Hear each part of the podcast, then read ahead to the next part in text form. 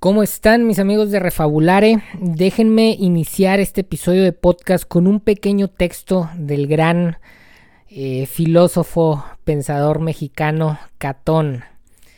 Dice el texto, Jean Cousset, ateo con excepción de la vez que subió una montaña, dio un nuevo sorbo a su martini, con dos aceitunas, como siempre, y continuó. De todo han hecho dioses los humanos, dios del sol, del rayo, de los bosques, del cielo, de la guerra.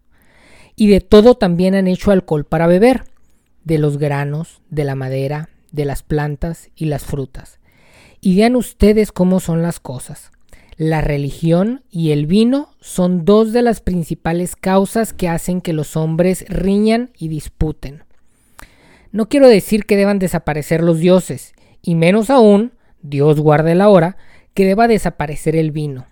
Lo que quiero decir es que debemos aprender a manejar con más cuidado al vino y a los dioses. Así dijo Jean Cousset y dio el último sorbo a su martini, con dos aceitunas, como siempre. El día de ayer, este, se me, se me ocurrió subir una imagen con una bandera de arco iris y la siguiente frase. No creo en teologías. Hay un solo evangelio, el evangelio de amor. El evangelio del amor. Eh, eso era la imagen con una pequeña eh, bandera de arco iris abajo en el texto. Eh, traté de explicar, evidentemente, brevemente. No, no, da para más una publicación de, de Instagram que existen múltiples teologías. ¿A qué me refiero con múltiples teologías? existen distintas corrientes de construcción de pensamiento humano respecto a lo que es Dios, respecto a lo que Dios representa, respecto a lo que Dios significa para nuestra vida práctica. Em, si, ustedes investigan, hay escuelas de teología católica, hay escuelas de teología de las distintas denominaciones cristianas. Eh, cada una va defendiendo y construyendo sus propios dogmas y doctrinas. Eh, han existido doctorados respecto a las distintas teologías que se refutan entre ellos, eh, doctorados que defienden una forma de ver las cosas, un texto de la Biblia, y doctorados, investigaciones que dicen que es todo lo contrario. Eh, y no solo eso, sino que, o sea, no, no, no solo las diferencias entre las distintas religiones, entre las distintas posturas, a veces dentro de una misma religión existen distintas posturas respecto a determinados temas, sino que existe evidencia de que esas ideas, esas posturas religiosas, esas teologías evolucionan conforme pasa el tiempo. Eh, un teólogo de hace un par de siglos probablemente te hubiera justificado con la Biblia en mano que una persona negra de color, eh, delante de Dios será menos que una persona blanca. Eh, un, teólogo de hace un siglo, y tal vez todavía los hay algunos el día de hoy, eh, te podría agarrar la Biblia y decir que la mujer es menos que el hombre. Con textos, con construcciones teológicas, argumentativas, que defienden el punto. Y, me parece y me resulta eh, triste no que exista la teología, de hecho ahorita voy a tratar de establecer eh, eh, de manera un poquito más clara cuál es, mi, explicación respecto a lo que dije, porque algunas personas me escribieron este, preocupadas, ¿no? Y cuestionándome, y, y la verdad es que pues también, pues no, no crean que tengo todo el tiempo del mundo para estar a lo mejor entrando en un debate o en una discusión con todas las personas. Eh, y dije, ¿sabes qué? Mejor voy a hacer un podcast para tratar de, de, aclarar o de especificar lo que estaba tratando de comunicar con el post. Eh, porque a final de cuentas, mi, mi, mi punto más que tratar de hacer una crítica contra las teologías, eh, hacer una crítica contra la religión organizada, los dogmas y las doctrinas, era tratar de proponer el amor como el determinante que debería de enmarcar todas nuestras creencias. Eh, a lo mejor no lo logré, a lo mejor no fue claro, a lo mejor este les hizo más ruido el decir que no creía en las teologías que el decir que creí en el amor y por lo tanto quiero hacer este podcast eh, donde quiero hacer dos cosas básicamente. Número uno, aclarar los términos que utilicé en el post. Prácticamente o, básicamente quisiera aclarar tres términos, ¿no? Uno, la palabra teologías, que lo utilizo ahí. Dos, las, lo, que son las creencias, que, utilizo el verbo creer en, más de una ocasión en la imagen. Y tres, el, amor. Eh, Pretendo establecer estas teologías como una construcción de conocimiento, establecer las creencias como un ejercicio de fe particular que se ejerce desde la subjetividad del, ser humano y establecer el amor como un punto de encuentro eh, no solo entre la teología y las creencias, no solo entre Dios y el hombre, sino entre el hombre y el hombre. Porque a final de cuentas, si a lo mejor tú dices yo tengo una relación con Dios y, ese Dios para ti es algo eh, poco concreto, es decir, no es una persona con la que convives físicamente, diariamente. Eh, y si bien es importante y respeto la, fe de todas las personas, eh, creo que la relación que tenemos con Dios es significativa y significante solo en la medida que transforman las relaciones que tenemos nosotros entre seres humanos. Y en ese sentido, eh, bueno, mi primera intención con, el, con este episodio va a ser aclarar estos tres términos, teologías, creencias y amor. Y en segundo lugar, eh, eh, establecer el problema que justifica el hecho de que haya acomodado las palabras en la manera en que las acomodé. Es decir, el hecho de que haya dicho no creo en teologías, el hecho en que haya dicho creo en el amor y que haya generado ese lenguaje como una forma de, articulación eh, que pretende, que pretendía y que sigue pretendiendo y que espero con este episodio quede todavía más claro, establecer el amor como el principio fundamental que permite, facilita y exponencia nuestra vida espiritual. ¿Ok? Entonces, eh, vamos a empezar por la parte de los términos. Eh, y empezamos por la parte de las teologías. De hecho, hoy, hoy en la mañana, y no, no fue, coincidencia, fue, coincidencia ¿eh? no, no, lo había visto antes.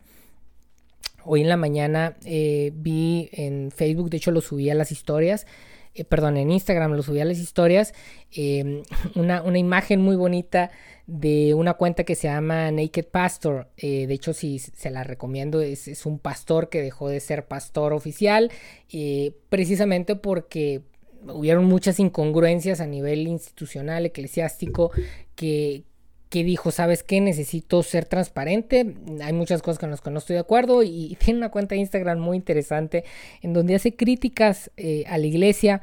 Eh, creo yo que la crítica es sana, creo que la crítica cuando procura construir, eh, que cuando la crítica procura cuestionar para que empujemos a ser mejores cristianos, a ser mejores seres humanos, no solo es válida, sino que es necesaria. Entonces es una cuenta que sigo. Y me gustó mucho porque la imagen que, es, bueno, lo encontré el día de hoy, no sé cuándo haya sido, eh, tiene a, varios muñequitos eh, aprisionados por su teología y esas prisiones teológicas los limitan de poderse acercar, los limitan de poderse unir, los, limitan de poder eh, eh, generar esa cercanía humana que tanta falta nos hace en el mundo contemporáneo en el que vivimos.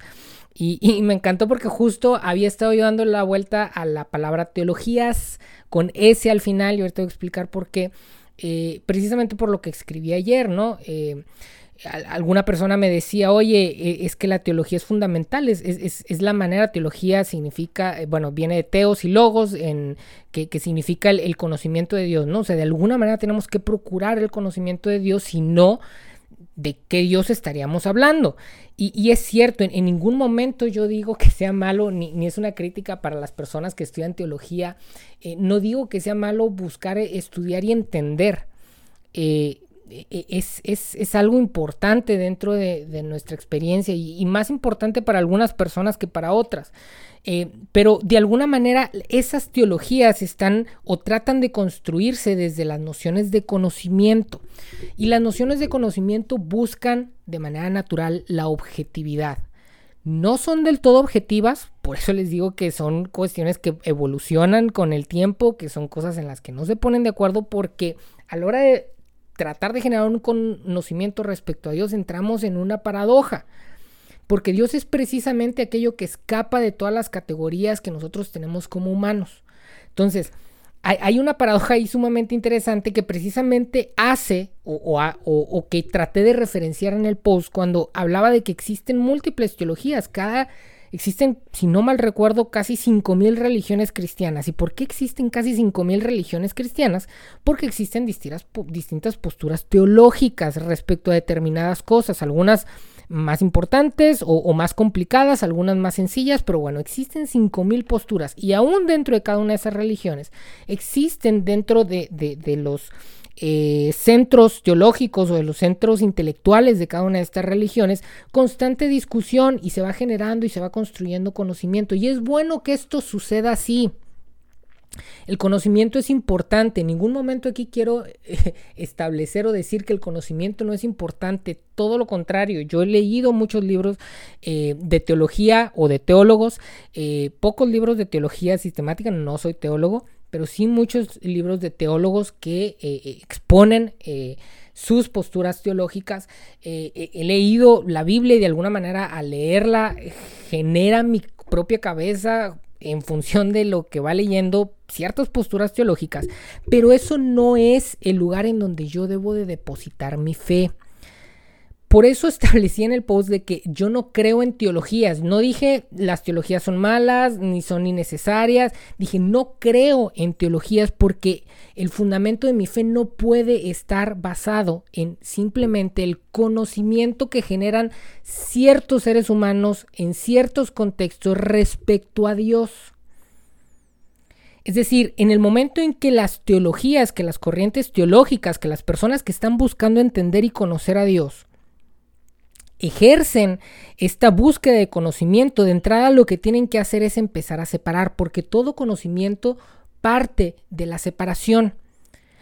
Cuando tú generas una definición, cuando tú generas una categoría, cuando tú generas una etiqueta, estás haciendo separaciones, estás tratando de, delimitar ciertas cosas. Y entre nosotros más separamos, entre nosotros más definimos, entre más categorías generamos, entre más etiquetas generamos, eh, lo único que estamos haciendo es generar mayor división.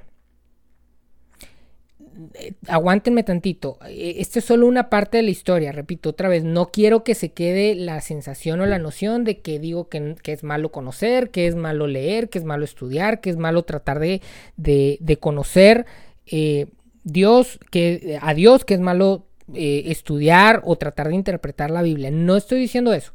Simplemente estoy estableciendo que cuando uno genera conocimiento, que cuando uno busca conocimiento, por definición, está tratando de generar ciertas separaciones que permiten clasificar y etiquetar. A partir de ahí es que surgen las religiones institucionalizadas a partir de dogmas, de doctrinas. Y estos, eh, eh, estos lineamientos, estas separaciones, estas definiciones, estas etiquetas, estas categorías son sumamente importantes para que las religiones puedan funcionar y generan, en medio del caos que representaría tratar de enfrentarse con la idea de Dios, cierto grado de certidumbre. Es decir, a partir de dogmas, a partir de doctrinas, las personas tienen cierta o encuentran cierto remanso de decir así son las cosas. Aunque en realidad así no son necesariamente las cosas, como lo, lo dije. Yo digo que las cosas son así porque soy de la religión azul y los de la religión roja dicen que es de otra manera y los de la amarilla dicen que, es de otra manera. Pero para beneficio, paz, tranquilidad de muchas personas, prefiero ignorar que hay otras personas que están leyendo lo mismo, interpretando distinto y entonces asumo que mi definición, que mi categoría, que mi etiqueta es la correcta. Y entonces encuentro ahí certidumbre y paz. No lo, que, no lo estoy criticando.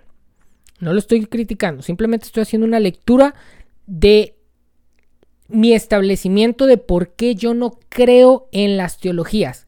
Repito, que no significa que, crea que son innecesarias, que no significa que, que crea que sean necesariamente malas. Pero no puedo depositar yo mi fe en esas construcciones humanas respecto a Dios. Porque esas construcciones, repito, están limitadas por el ser humano, por su contexto, por su cultura. Entonces mi fe no puede depositarse en este desarrollo de conocimiento que pretende cierta objetividad y que a partir de esa objetividad genera definiciones, categorías y etiquetas. ¿Ok? Ese es un lado de la cancha. Quiero presentarte otro lado de la cancha, que tampoco es el único lado de la cancha. ¿eh? Es decir, no es el único lado de la cancha la teología.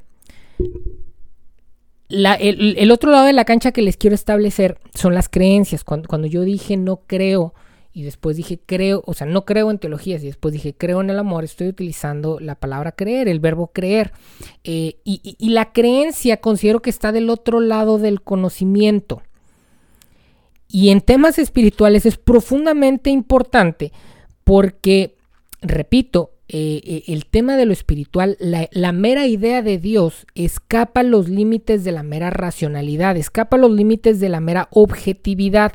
Y por lo tanto, si bien, como dije, tiene su lugar la, la construcción teológica, la construcción de conocimiento, ese lugar no es mayor ni más importante que el lugar de lo subjetivo, de la creencia, de la experiencia particular. Y en ese otro lugar, en, ese otro espacio que ya no es de conocimiento, que, lo estoy tratando de poner como un contrapunto, como, como un extremo opuesto al conocimiento que genera separación, en las creencias se encuentra la fe. La fe de alguna manera como un ejercicio de unión, como un acercamiento ya no al conocimiento, ya no a la religión como construcción cognitiva, a través de categorías y etiquetas, sino un acercamiento a la espiritualidad, a través de la entrega, a través de la fe. Evidentemente este otro espacio genera mucha incertidumbre. ¿Por qué genera incertidumbre? Porque de alguna manera estamos estableciendo que se aleja de esas definiciones, categorías y etiquetas que separan y procura más bien esta noción de espiritualidad mística con la que a veces los seres humanos nos cuesta mucho eh, hacer paz, ¿no? Eh, sin embargo, este otro lado de la fe, de las creencias, como un ejercicio de una fe particular que surge de lo que yo considero que es la esencia de los seres humanos, que es la esencia que trasciende la mera racionalidad, que es la esencia que de alguna manera nos conecta con la idea de Dios. Eh, es, esta esencia la que nos permite generar cercanía entre nosotros los seres humanos. Eh, estoy aquí tratando de establecer dos categorías y, fíjense, todo esto que les estoy diciendo surge o, está tratando de ser una suerte de teología, eh, pero espérenme tantito, al final voy a tratar de, romper precisamente con esto mismo que estoy tratando de establecer, ¿ok?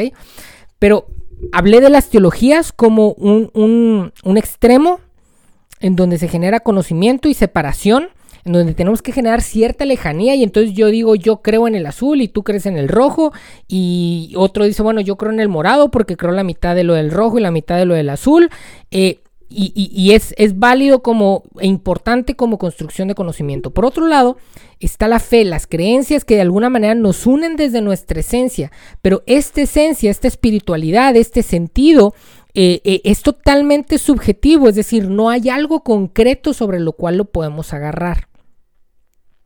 Y entonces tanto las teologías como las creencias terminan por ser espectros de una misma realidad que nosotros vivimos, porque nosotros vivimos una realidad que está caracterizada tanto por la objetividad del mundo con el que nos enfrentamos, como la subjetividad que tiene que ver con la manera en que nosotros interpretamos desde nuestra propia historia, una historia única, ese mundo objetivo al que nos enfrentamos. Y aquí es donde quiero dar un tercer paso. Es decir, ya hablamos de teologías como esta construcción objetiva de conocimiento o esta pretensión objetiva de construcción de conocimiento. Ya hablamos de las creencias como un ejercicio de fe particular, como una contraparte pero mi postura de decir no creo en teologías tiene que ver con el establecimiento de que hay una tercer vía, es decir, que no se trata simplemente de hablar de creencias, de, de creencias respecto a conocimientos, es decir, no se trata simplemente de hablar de mi subjetividad que cree una objetividad construida por las teologías. Yo sé que a lo mejor está sonando esto un poquito extraño, a lo mejor mañana me grabo y, pongo a lo mejor una imagen que puedan ver para tratar de establecer eso, pero traten de imaginar estos dos polos, es decir, cuando yo digo no creo en teologías, estoy tratando de abrir un camino a romper con el hecho de que lo que yo creo tiene que ser un conjunto de conocimientos o de establecimientos dogmáticos y doctrinales de una religión. Con esto no estoy diciendo que es malo el conocimiento, sino estoy estableciendo que no es lo único que existe. Que mi fe no es simplemente respecto a un conocimiento, que mi fe no es simplemente respecto a lo que un dogma eh, eh, establece, lo que una religión establece, sino que mi fe tiene que estar más bien en el punto de encuentro entre el conocimiento y la fe, entre esa separación que genera definiciones, categorías y etiquetas que en algún momento necesito, pero que generan lejanía entre el ser humano, y esa espiritualidad que de alguna manera me permite acercarme desde la esencia a las personas, pero que de alguna manera me genera certidumbre. Entonces, yo no creo en el conocimiento, no creo en las teologías, pero creo en el amor. Y encuentro en el amor un ejercicio práctico que une ambos espectros. ¿Sí? Es decir, Hablábamos del conocimiento de las teologías como algo objetivo, hablábamos de las creencias o de la fe como algo subjetivo. El amor termina por ser algo intersubjetivo. Es decir, el amor sale de mi propia experiencia particular, sale de la construcción teológica que me establece una institución y busca encontrarse con el otro, busca encontrarse con Dios, busca encontrarse con el ser humano sea este ser humano de mi misma religión o de otra religión, sea este ser humano una persona que ama como yo amo o una persona que ama de forma distinta a como yo amo, sea esta persona una persona que tiene una identidad sexual con la que yo me identifico o una identidad sexual diferente a la mía.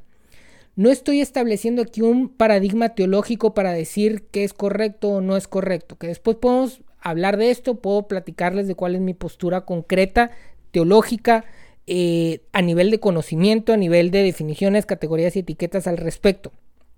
Pero no me había metido en eso todos los que interpretaron o todos los que interpretan que con lo que ayer escribí me estoy metiendo a decir qué es bueno, qué no es bueno, qué es malo, qué no es malo, este, qué, qué deberían de hacer las personas o qué no deberían de hacer. Eh, eh, están cayendo en este error que estoy tratando de establecer, el creer en una dualidad simplemente en donde yo creo lo que conozco. O yo creo simplemente desde lo que conozco. Y entonces yo juzgo desde lo que conozco o desde lo que me dicen, porque lo peor es que la mayoría de nosotros ni siquiera conocemos. Simplemente llega alguien y nos dice, esta es la verdad, porque lo estudió en alguna corriente teológica y nosotros decimos, ah, sí, cierto, esta es la verdad. Entonces eso es lo que yo creo. Lo que estoy tratando de establecer es que nuestra creencia no se debería de fundamentar en la teología nuestra creencia se debería de fundamentar en el amor, es decir, nuestra creencia se debe fundamentar en el encuentro que tenemos con Dios, en el encuentro que tenemos con los otros seres humanos. Oye, no, pero necesitamos conocimiento para eh, eh, eh, encontrarnos con los otros seres humanos, necesitamos conocimiento para encontrarnos con Dios, totalmente cierto. Hoy es necesaria la teología, es necesario estudiar, es necesario cuestionar los dogmas que me establece eh, mi, religión y, compararlos a lo mejor con otro y debatir. Sí, por supuesto que sí, denle, buenísimo, buenísimo. Pero tu fe, tu espiritualidad, tu entrega no puede estar fundamentada en el conocimiento, tiene que estar fundamentada en el amor tiene que estar fundamentado en ese encuentro con Dios, tiene que estar fundamentado en ese encuentro con los otros seres humanos. Si tú me dices que tú, que lo que tú crees, es decir, que tienes cierto conocimiento que te hace creer que necesitas denigrar, lastimar, segregar, pensar que una persona es menos por cualquier razón, por su color de piel, por su género, por su identidad sexual, si tú piensas que eres más que alguien por cualquiera de estas categorías, esa creencia, en mi opinión, está fundamentada en teologías y no está fundamentada en el amor. Y perdón, pero es uno de los grandes problemas de la religión, es uno de los grandes problemas del cristianismo y es una de las razones por las cuales estamos como estamos. Espero haber establecido bien la aclaración de estos términos. Yo sé que a lo mejor es un poquito complicado. Eh, la verdad es que este formato de podcast, digo, tiene ciertas ventajas, tiene algunas no tan buenas. Eh, eh, a lo mejor sería mucho más fácil tratar de exponer esto que les establecí con, una imagen. A lo mejor mañana grabo y, anoto aquí algo en una libreta y se los trato de enseñar. Mi, establecimiento es que con lo que escribí ayer, con los términos teología, creencias y amor, estaba tratando de romper el dualismo que lleva a creer en la teología, es decir, a creer simplemente en los conocimientos, a tratar de generar una creencia sobre cosas objetivas, una creencia sobre definiciones, categorías y etiquetas que muchas veces la religión nos establece a modo de dogmas y doctrinas, que tiene su lugar y que es importante, pero que en lo que ayer traté de establecer es totalmente insuficiente. Y por lo tanto fue que dije, yo no creo en teologías, creo en el amor. Y en el amor, que es esta tercera categoría, estoy tratando de establecer un punto de encuentro no solo entre la vida objetiva y subjetiva, no solo entre el, entre el conocimiento y la fe, sino un punto de encuentro entre nosotros como seres humanos y Dios, y un punto de encuentro entre nosotros como seres humanos y otros seres humanos que pueden pensar y sentir diferente de nosotros. Y bueno, no, está bien, te aventaste ahorita un rollote de conceptos que a lo mejor a mí no me interesan. Aquí mi pregunta es, alguien me podría decir, ¿por qué lo pusiste? ¿Por qué te metes en el, problema de, de decir cosas que a lo mejor le hacen ruido a las gentes? Bueno, porque hay un problema implícito. Hay un problema implícito y hay personas que, han sido sistemáticamente afectadas por personas que no creen en el amor, que no tienen encuentros ni con Dios ni con las demás personas y que simplemente juzgan y lastiman desde lo que para ellos es una construcción teológica objetiva que les da derecho, ellos piensan, les da derecho de juzgar y de establecer quién es digno y quién es digno, perdón, quién es digno y quién no es digno de amor, de justicia, de derechos, de familia, pasa que durante muchos años, y, no es algo de, ahora, no pasa que como seres humanos, eh, en, esta veces incapacidad de acercarnos a la vulnerabilidad, de tener cierta incertidumbre, nos hemos volcado en favor del conocimiento, nos hemos volcado en tratar de entender las cosas, nos hemos volcado en tratar de generar dogmas que nos dicen qué está bien y qué está mal y con eso tener cierta certidumbre respecto a cómo, deben, de, cómo deberían de ser las cosas. Pero en, este volcarnos hacia el espectro objetivo, que tiene intenciones de ser objetivos, porque repito, a lo mejor si estuviéramos hablando aquí de ciencias exactas, podríamos hablar de objetividad, pero es una falacia el pensar que la teología puede llegar a un conocimiento objetivo. Pero bueno, suponiendo que las teologías están tratando de construir conocimiento lo más objetivo posible a través de definiciones, categorías y etiquetas, han generado separación entre los seres humanos. Y estoy hablando de la separación de las 5.000 religiones cristianas. Pero no solo de las 5.000 religiones cristianas, estoy hablando de la separación entre nosotros los seres humanos. Estoy hablando de que cuando vemos a una persona eh, musulmana, los cristianos, eh, en nuestra cabeza se nos viene la palabra terrorismo. Eh, eh, estoy hablando de, que, cuando nosotros vemos o vamos a Oriente, eh, vemos a las personas con lástima decir, ay, pobrecitos, ellos no conocen a Jesús.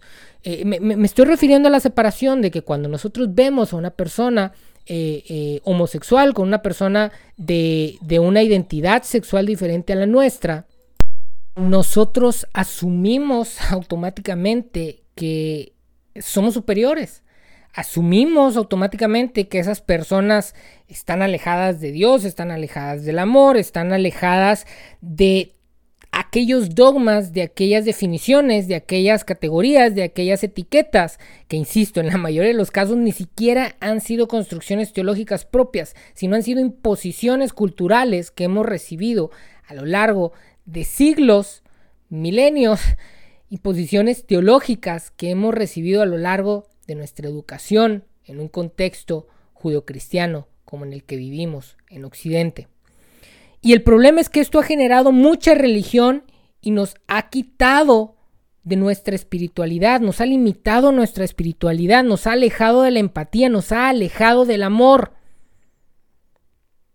No estoy diciendo que la religión sea mala, estoy diciendo que cuando nosotros ponemos nuestra fe en la religión y no en el amor del que la religión en teoría debería de estar hablando, nos perdemos del camino nos perdemos de la espiritualidad, rompemos lazos, perdemos la fe y nuestra creencia está depositada en el lugar equivocado.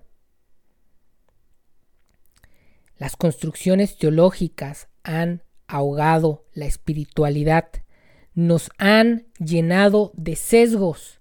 Y entonces una persona que dice ser cristiana como yo, que considera eh, que Cristo que, la filosofía, que, la vida de Cristo representa eh, aquello que nuestro alma tanto necesita, el amor y la gracia, se le ocurre poner un post eh, con una bandera de arco iris y entonces brincan las personas asustadas.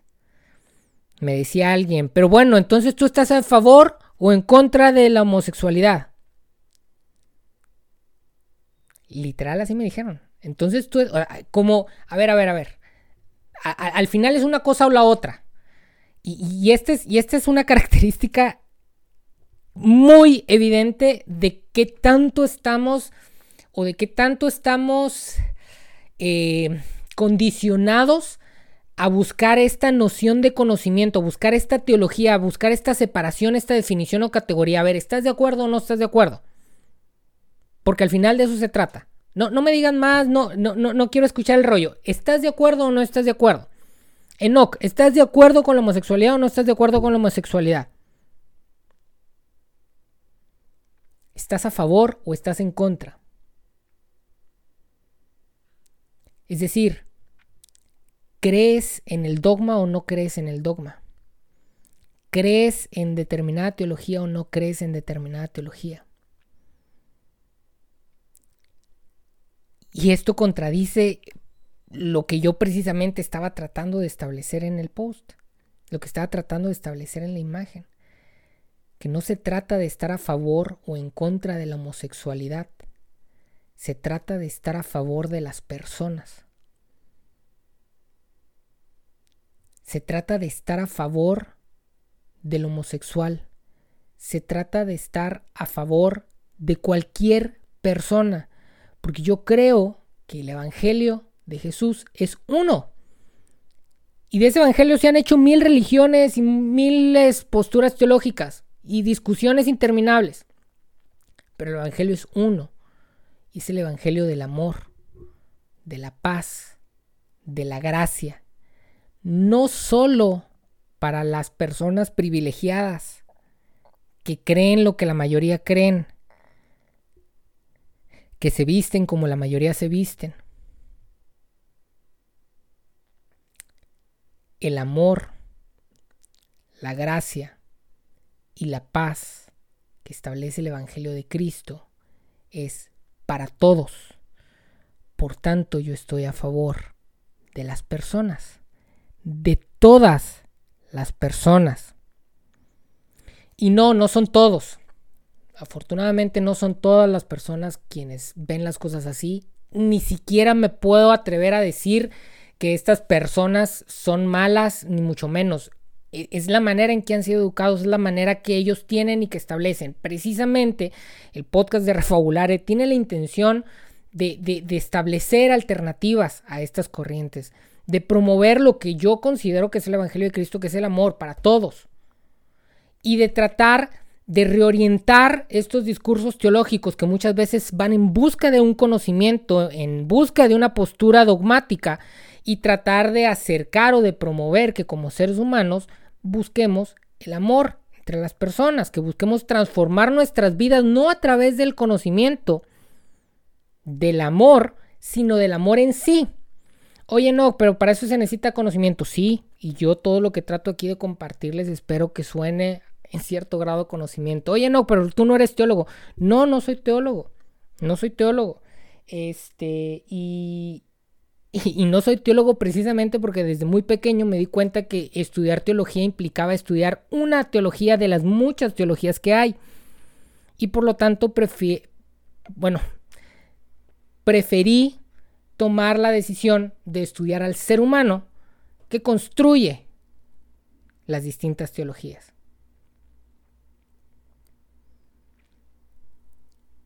Les cuento una pequeña historia ya para ir terminando. Eh, cuando terminé mi maestría, tenía un año trabajando después de, haber terminado mi maestría y quería trabajar en una organización social. Eh, no voy a decir el nombre, pero es una organización social muy importante. Y mandé mi currículum. Me acuerdo que me pidieron mi currículum en un formato de presentación y, en, y como contando una historia de mi vida. Pues mando la presentación y en la presentación se me ocurre poner una cruz. Eh, y decir que pues era cristiano, que tenía experiencia trabajando con grupos juveniles cristianos, eh, más muchas cosas que, exponía ¿no? de, de, mí.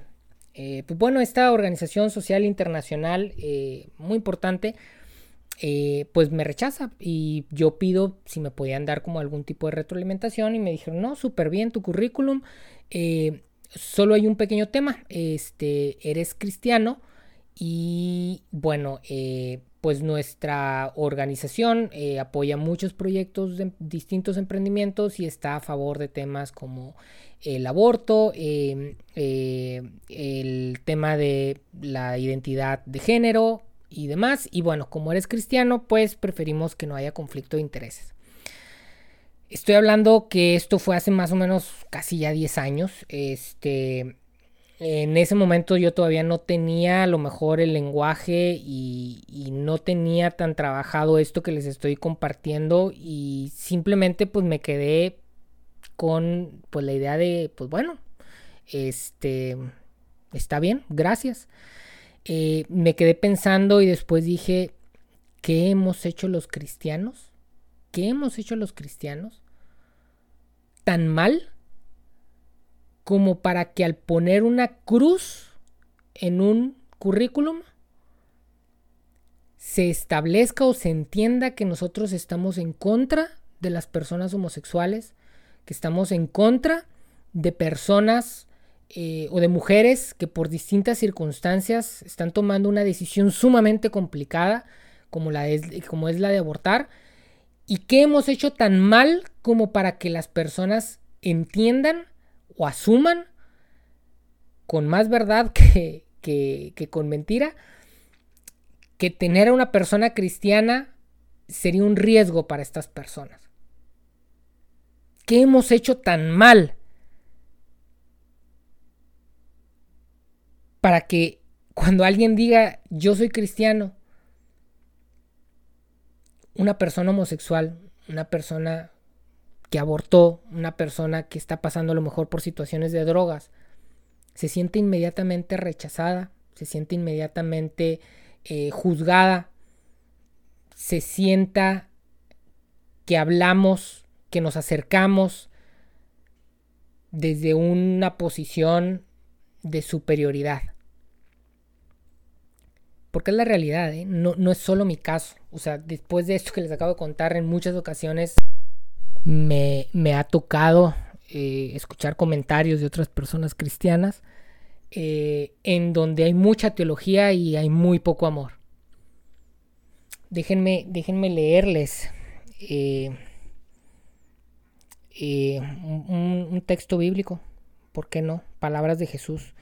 y, antes de cerrar, porque ya voy a cerrar con, estos textos, y bueno, al final la última frase, repito, ¿no? el conocimiento en sí no es malo, pero tiene que estar sujeto siempre al amor. Estaba Jesús eh, ya cerca de los últimos días que pasó en esta tierra, eh, hablando y y dijo lo siguiente. Esto aparece en Mateo 22, versículo 37 al 40. Jesús contestó, bueno, mentira, desde el 36 voy a leer. Estaban los fariseos ahí y estaban tratando de tenderle una trampa. Y le dicen, maestro, ¿cuál es el mandamiento más importante de la ley de Moisés? Es decir, y esto lo van a encontrar en todos los evangelios, ¿no? Los fariseos tratando de empujar a Jesús a la teología tratando de empujarlo al conocimiento, tratándolo de empujar a la separación de definiciones, categorías y etiquetas, tratándolo de empujar a cuestionarle dogmas. ¿Por qué? Porque buscaban tenderle una trampa, porque a través de la teología, a través del conocimiento, múltiples trampas se pueden extender y van a encontrar durante todos los evangelios a Jesús con mucha maestría, eludiendo las discusiones teológicas y empujando siempre al momento, al espacio del amor. Entonces, dice el texto literalmente en el 35 que uno de los expertos de la ley religiosa intentó tenderle una trampa y le hace la siguiente pregunta, Maestro, ¿cuál es el mandamiento más importante de la ley de Moisés? Y entonces Jesús contesta, Ama al Señor tu Dios con todo tu corazón, con toda tu alma y con toda tu mente. Este es el primer mandamiento y el más importante. Y hay un segundo mandamiento que es igualmente importante Igualmente importante, ama a tu prójimo como a ti mismo. Y luego dice algo que para mí es una lección extraordinaria de teología. Toda la ley y las exigencias de, los profetas se basan en estos dos mandamientos. Por eso es que digo que no creo en las teologías, sino que creo en el amor. Y para mí toda teología, toda construcción, todo lo que yo escucho de un pastor, de un sacerdote, de, de, quien sea que a mí me trate de decir algo de Dios, tiene que pasar por el filtro de estos dos mandamientos. Amar a Dios sobre todas las cosas y al prójimo como a mí mismo.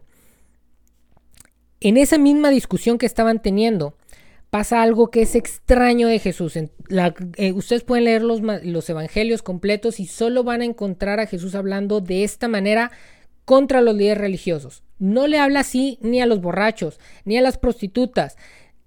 A nadie le habla así, solo a los líderes religiosos. Y esto está en Mateo 23.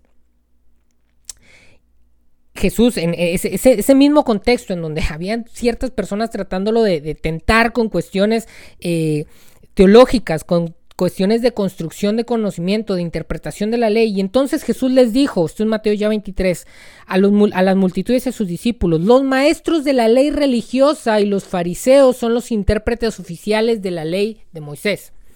Por lo tanto, practiquen y obedezcan todo lo que les digan.